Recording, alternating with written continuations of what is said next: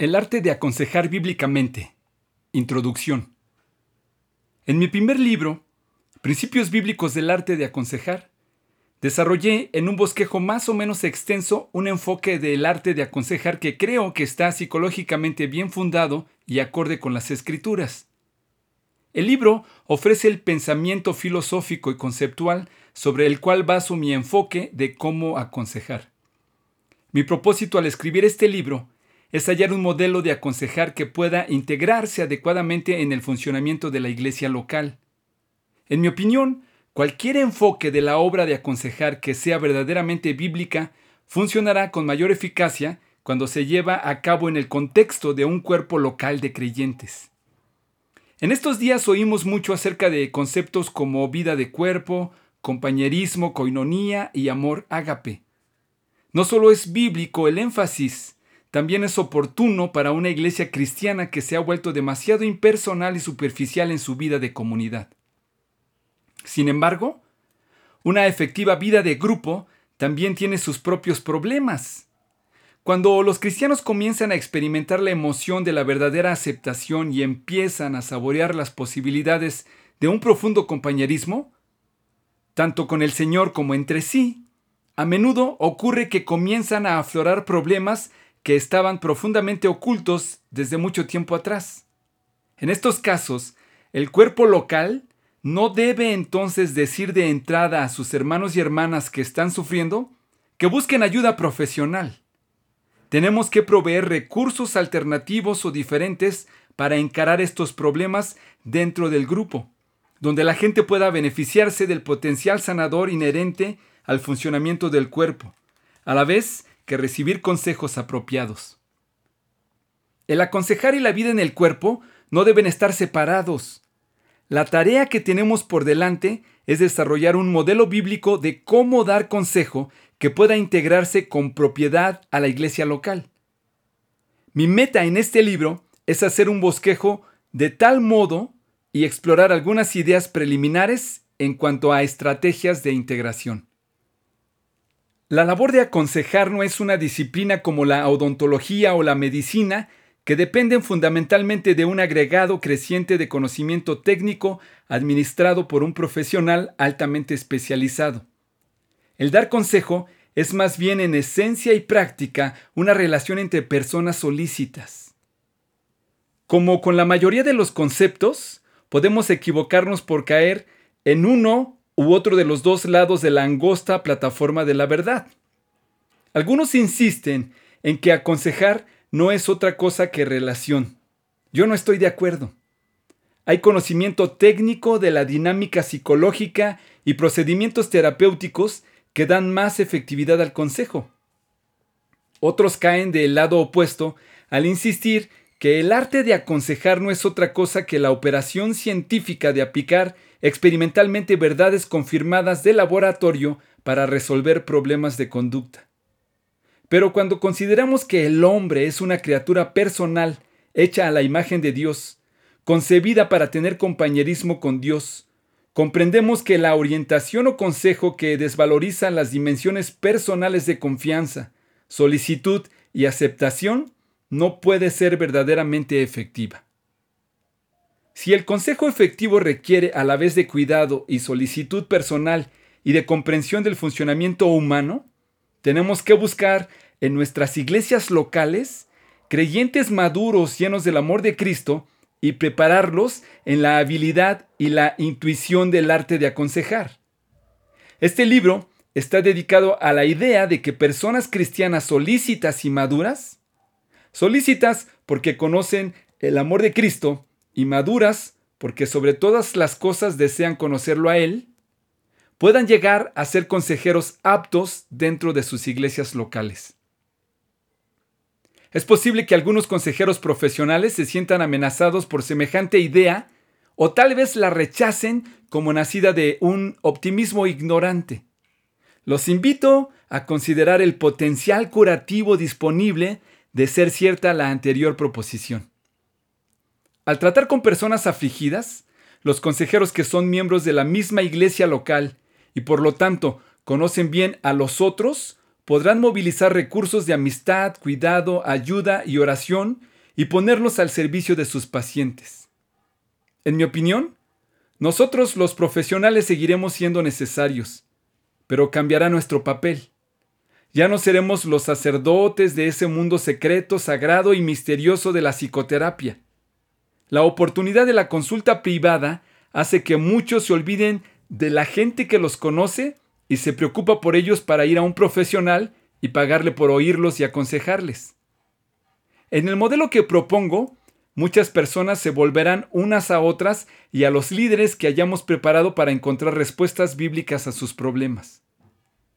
Los consejeros que son parte de la congregación podrán con inteligencia aprovechar los recursos de una comunidad solícita y en disposición de ayudarles a remediar las necesidades de sus pacientes. La función de los profesionales cristianos será doble.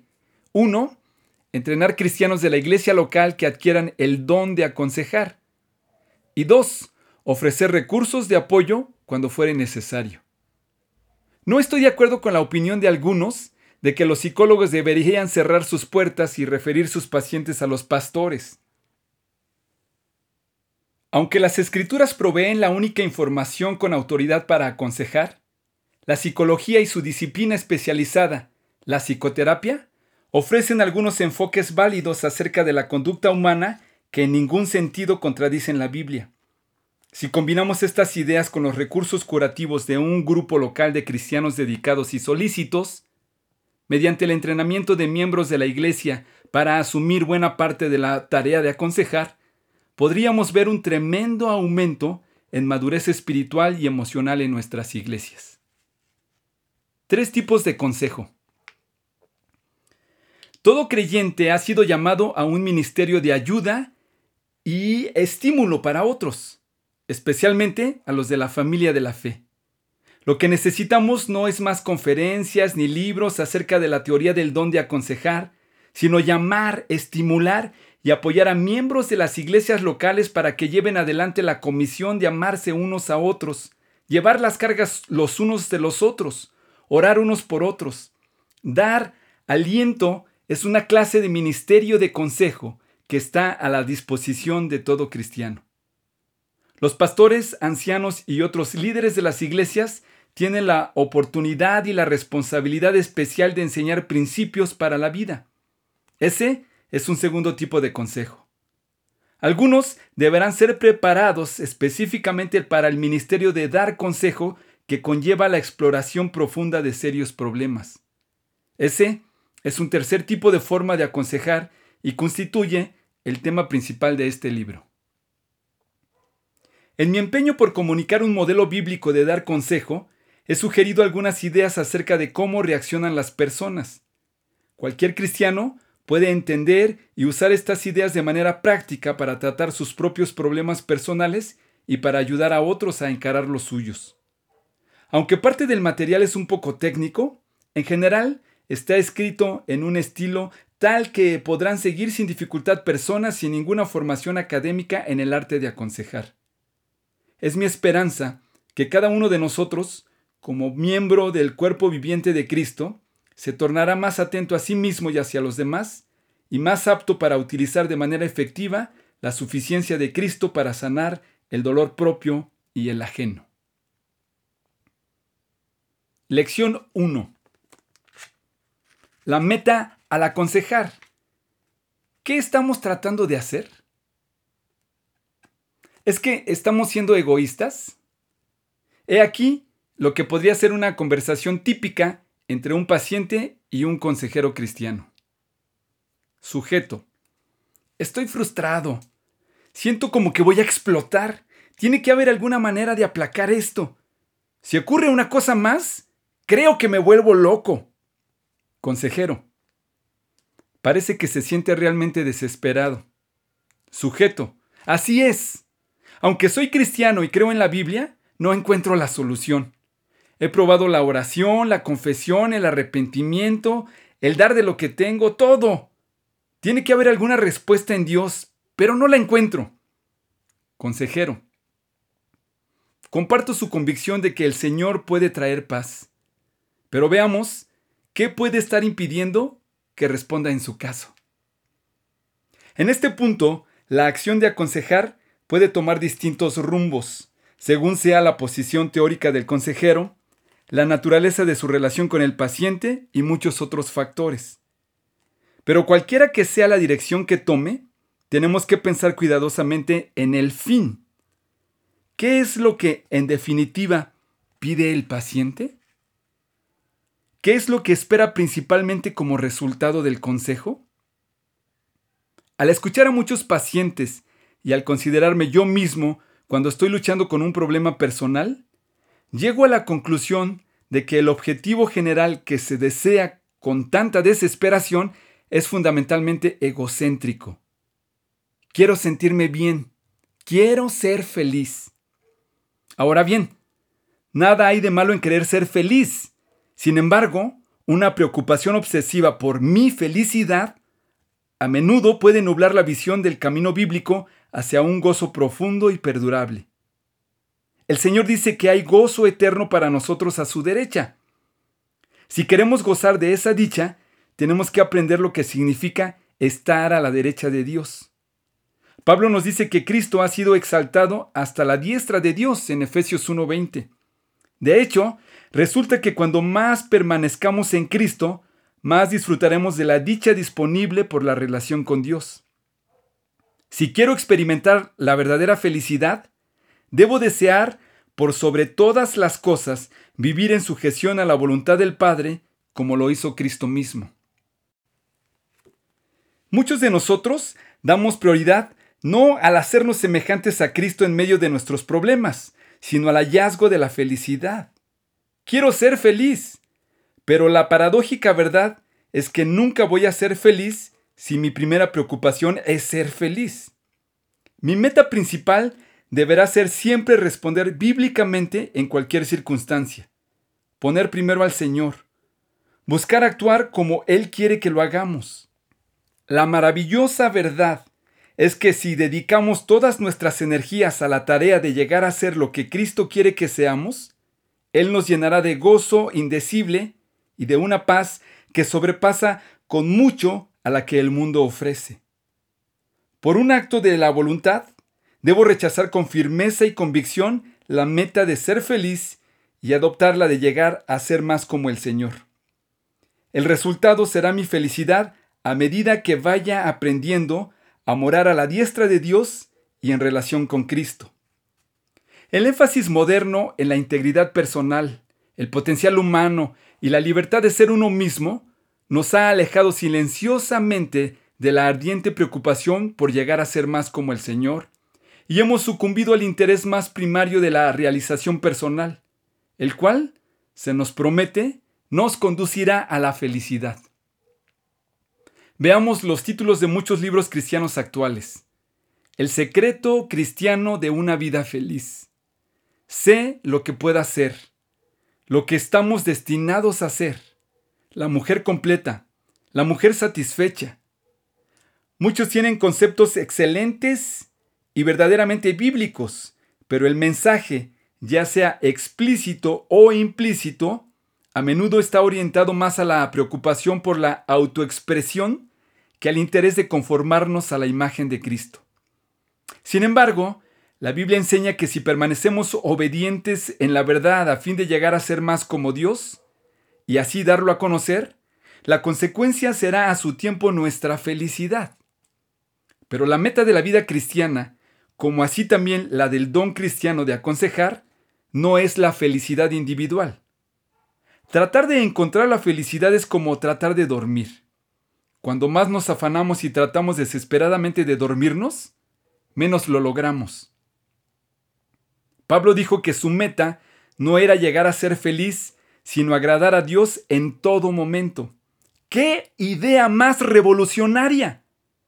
Cuando conduzco mi coche, camino al trabajo y alguien me obstruye el paso, cuando mis hijos se portan mal durante el culto, cuando se descompone el lavarropas, mi primera responsabilidad es agradar a Dios.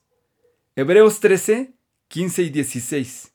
Se nos dice que los creyentes, sacerdotes, todos lo somos, tienen una doble función. 1. Ofrecer el sacrificio de adoración a Dios y 2. Ofrecer el sacrificio del servicio a otros. Si quiero agradar a Dios en todo momento, debo tener como preocupación central la adoración y el servicio. Pienso que una verdad que se ha descuidado en la mayoría de los intentos de aconsejar es la siguiente.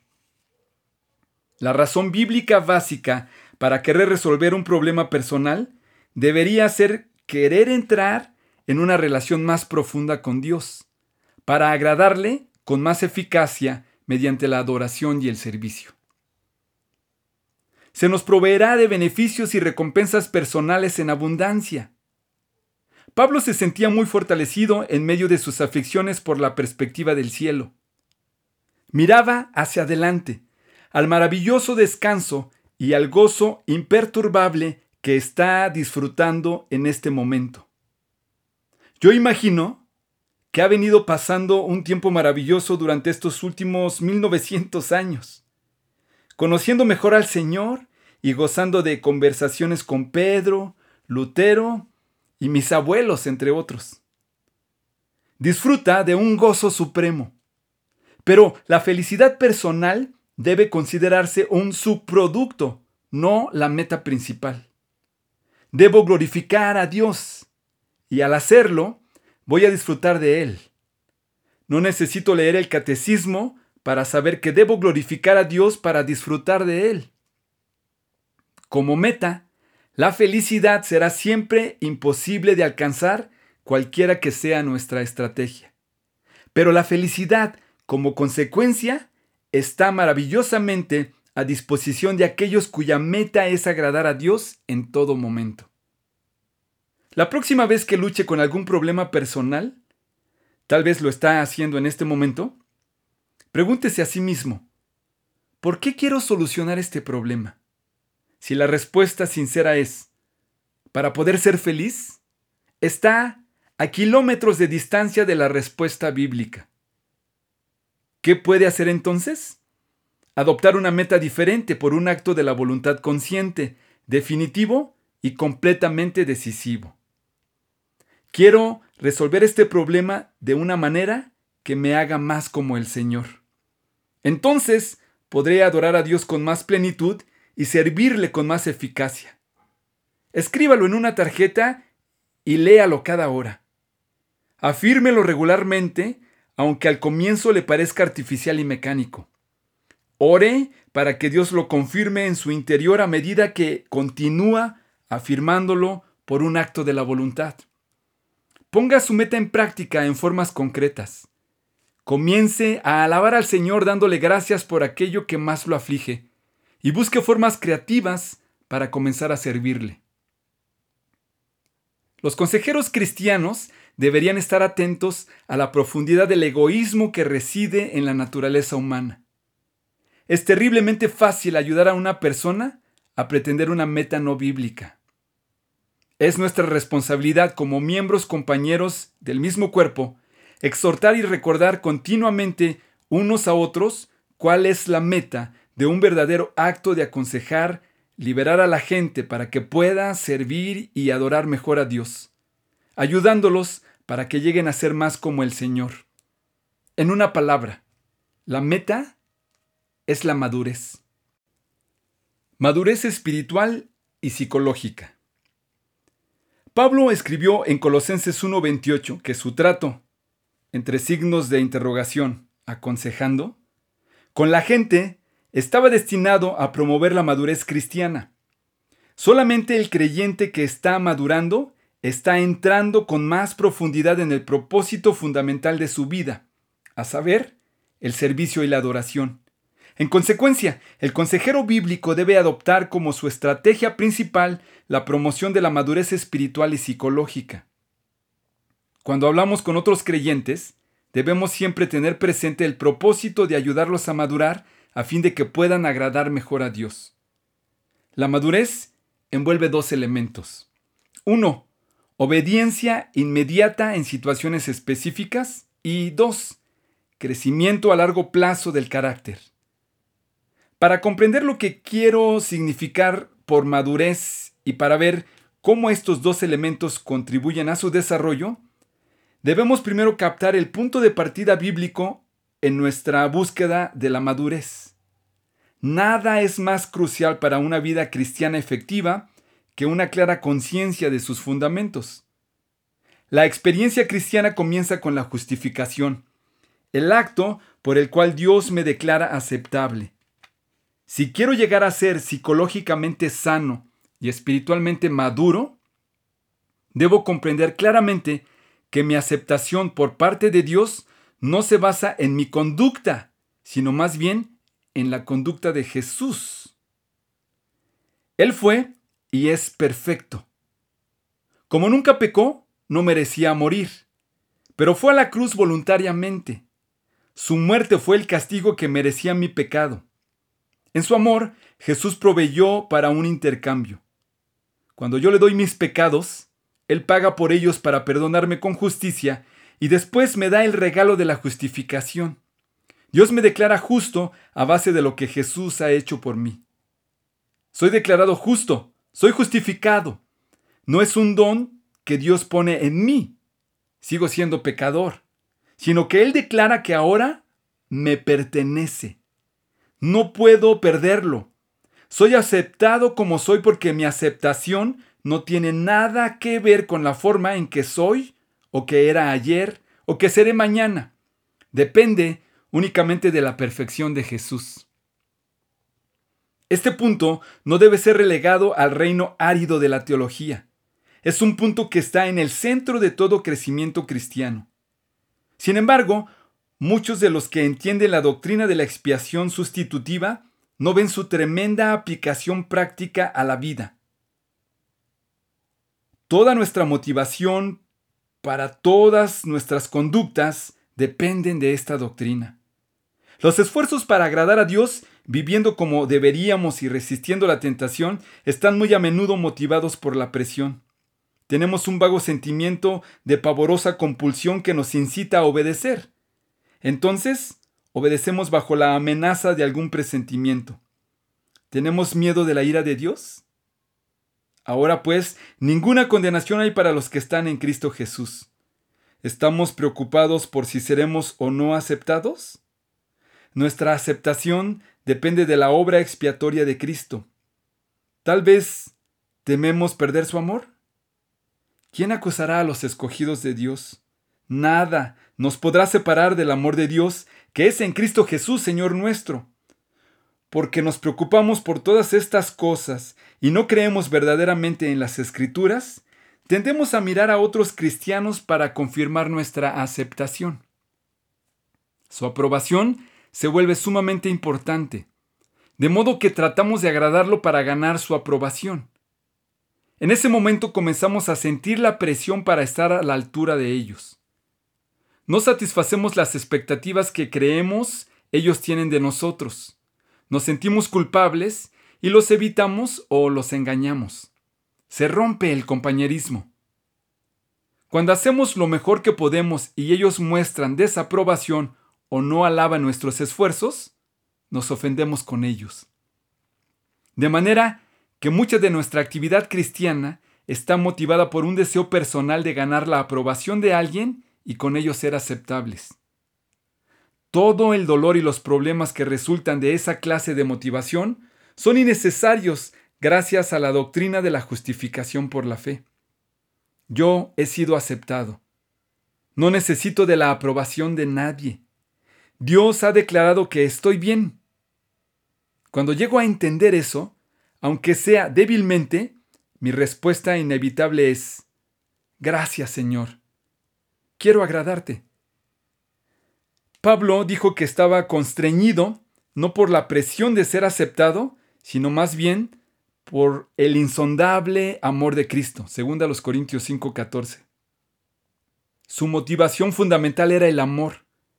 Quería agradar a Dios y servir a los hombres, no para ser aceptado, sino porque ya era aceptado. La base de toda la vida cristiana, pues, es una adecuada comprensión de la justificación. Algún día seré glorificado, estaré en el cielo. En ese momento serán quitadas todas mis imperfecciones. lo que Dios ha declarado como verdad, que soy totalmente aceptable, Él mismo lo hará verdad un día en mi estado consciente. Seré completamente libre de todos los deseos, pensamientos y actitudes pecaminosas. Hasta ese momento, que generalmente llamamos glorificación, Dios está en el proceso de santificarme, de purificarme, de ayudarme lentamente a ser más como Él ha declarado que ya soy. Me ha asegurado la posición en la aceptabilidad. Ahora me indica que debo ir creciendo hasta esa posición para actuar en forma cada vez más aceptable. La motivación para poder hacerlo es el amor. Me ha dado el Espíritu Santo quien me indica cómo debo vivir y me capacita para vivir de esa manera. Por ser justificado, tengo asegurada la glorificación. Voy a manifestar el carácter de Dios cuando lo vea porque entonces seré como Él. Pero Dios me ha dicho que durante el tiempo entre mi justificación y glorificación debo andar por el camino de la obediencia. La madurez cristiana envuelve llegar a ser cada vez más como el Señor Jesús a través de una creciente obediencia a la voluntad del Padre. Permítaseme hacer un esquema de lo que hasta ahora he dicho. Todo aquel que es justificado, algún día será glorificado. Nuestra justificación pasado y glorificación futuro depende enteramente de Dios. Pero en el Inter, todos tenemos mucho problema con la obediencia. Nos salimos fácilmente del camino de la rectitud y no siempre seguimos modelos bíblicos para nuestra conducta. El consejero cristiano se preocupa de si el paciente está respondiendo en forma obediente o no en cualquier circunstancia que esté pasando. Muchas veces, en el acto de aconsejar, se pondrá de manifiesto que el sujeto no está respondiendo de manera bíblica a su circunstancia problemática. Puede encontrarse bajo una terrible presión. Tal vez hay una historia que hace perfectamente comprensible y natural su conducta y podemos sentir profunda compasión hacia él por esos problemas. Sin embargo, debemos insistir en que, a pesar de la circunstancia o trasfondo, la fidelidad de Dios nos asegura que el paciente tiene todos los recursos que necesita para aprender a obrar bíblicamente en su situación actual. Dios nunca permitirá que una situación en la vida de un creyente llegue a tal punto que le impida responder en forma bíblica. Tal como yo entendí la realidad de Cristo en mí a través de su espíritu, nunca puedo decir, pero no puedo obrar como Dios quiere que lo haga. Las circunstancias son demasiado difíciles. El consejero debe ayudar a su paciente a entrar en el camino de la obediencia. Yo le llamo a esto la meta de entrar. Agregando la meta de entrar a nuestro esquema, resulta como sigue.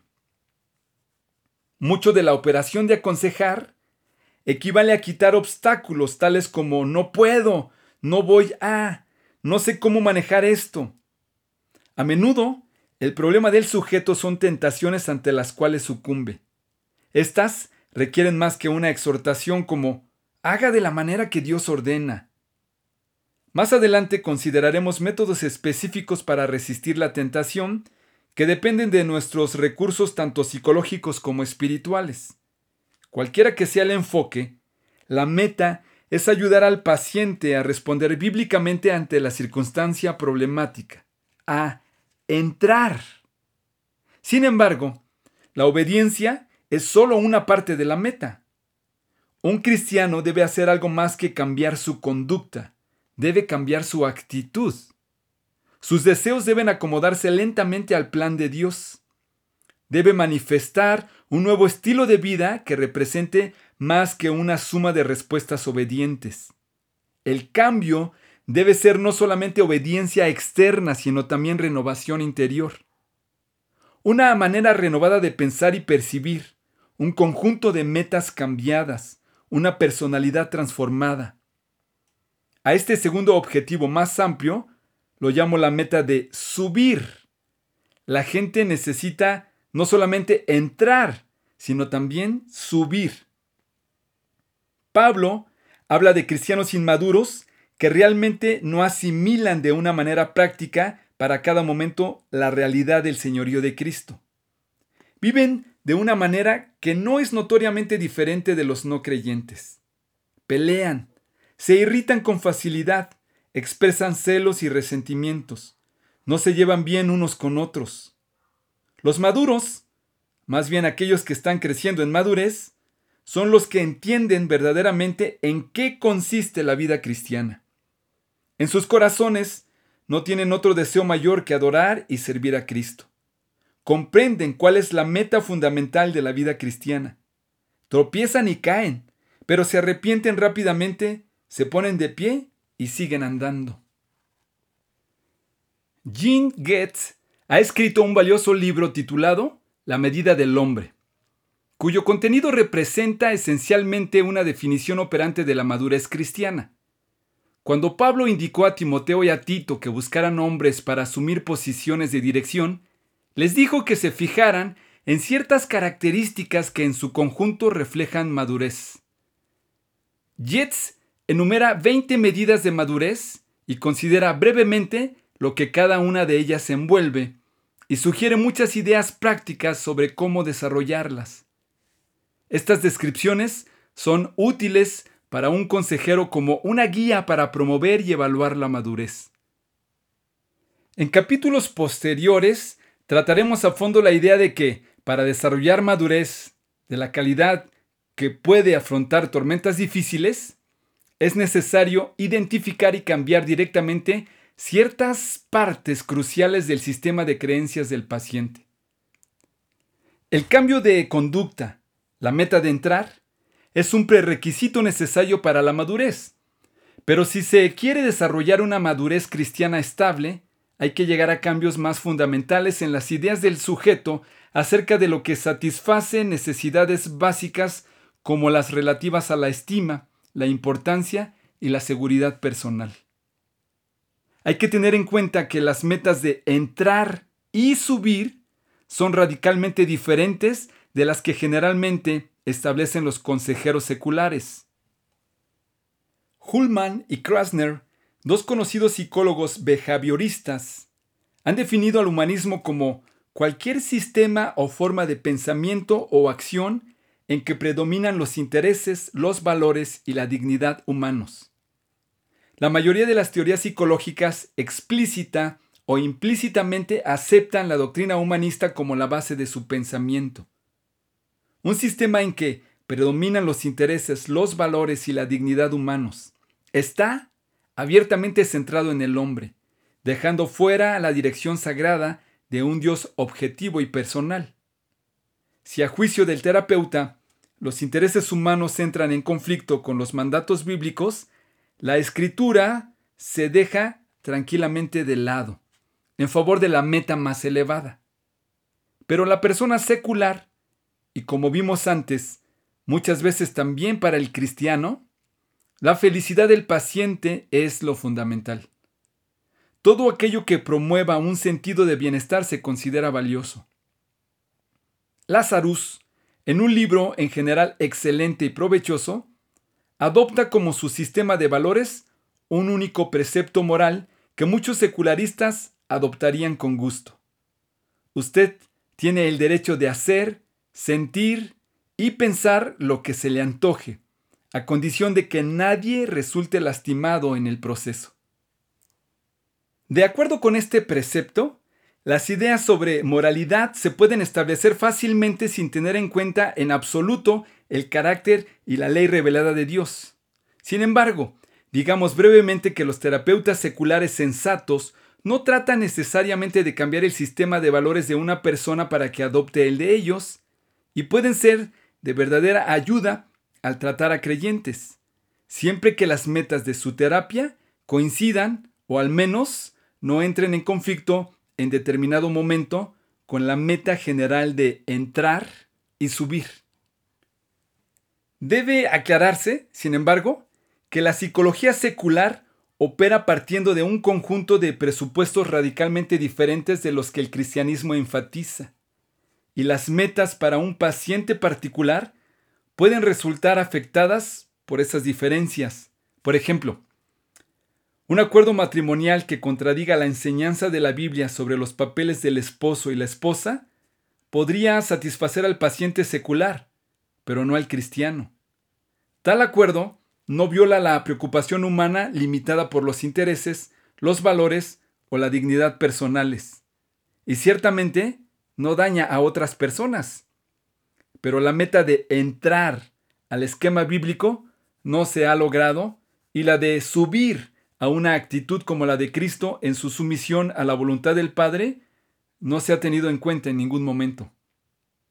Y en la mayoría de los casos se la consideraría risiblemente irrelevante. Resumen. La meta del acto bíblico de aconsejar es promover la madurez cristiana, ayudar a las personas a entrar a una experiencia más rica de adoración y a una vida de servicio más eficaz. En términos generales, la madurez cristiana se desarrolla 1. Al encarar circunstancias problemáticas inmediatas en una forma consecuente con la Biblia, entrar. Y dos, al desarrollar un carácter interior que esté de acuerdo con el carácter, actitudes, creencias, propósitos de Cristo. Subir.